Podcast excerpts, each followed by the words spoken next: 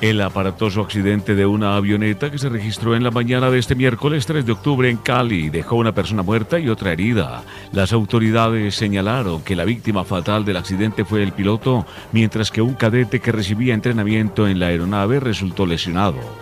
El siniestro aéreo se reportó a las 7 y 15 de la mañana cuando la aeronave que cumplía una misión de entrenamiento cayó sobre la calle 26 con carrera séptima en una zona verde del barrio Jorge Isaacs. Las primeras imágenes mostraban la avioneta en llamas mientras decenas de personas se reunían alrededor. Horas después del trágico accidente, la Fuerza Aérea Colombiana confirmó que el piloto de la aeronave T-90 Calima FAC 2448, que murió en el lamentable suceso, fue identificado como Hanner David Sánchez Mora, oriundo del municipio de Buga, Valle del Cauca. La institución envió un sentido homenaje de condolencias a la familia del capitán que se desempeñaba como instructor de aeronaves de ala fija de la Escuela de Oficiales Marco Fidel Suárez de la Fuerza Aeroespacial y tenía más de 10 años de experiencia en la FAC. En otro orden de la información,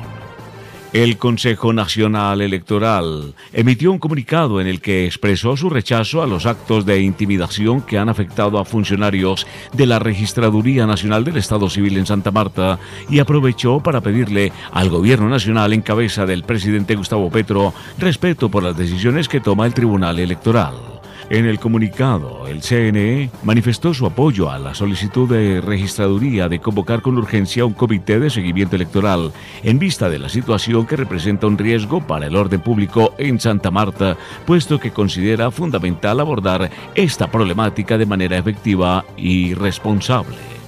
Petro expresó su desacuerdo con las revocatorias de candidaturas en diferentes regiones del país, incluido el Valle del Cauca. En otra declaración también salió en defensa de Rodolfo Hernández, cuya candidatura a la gobernación de Santander fue revocada por el Consejo Nacional Electoral.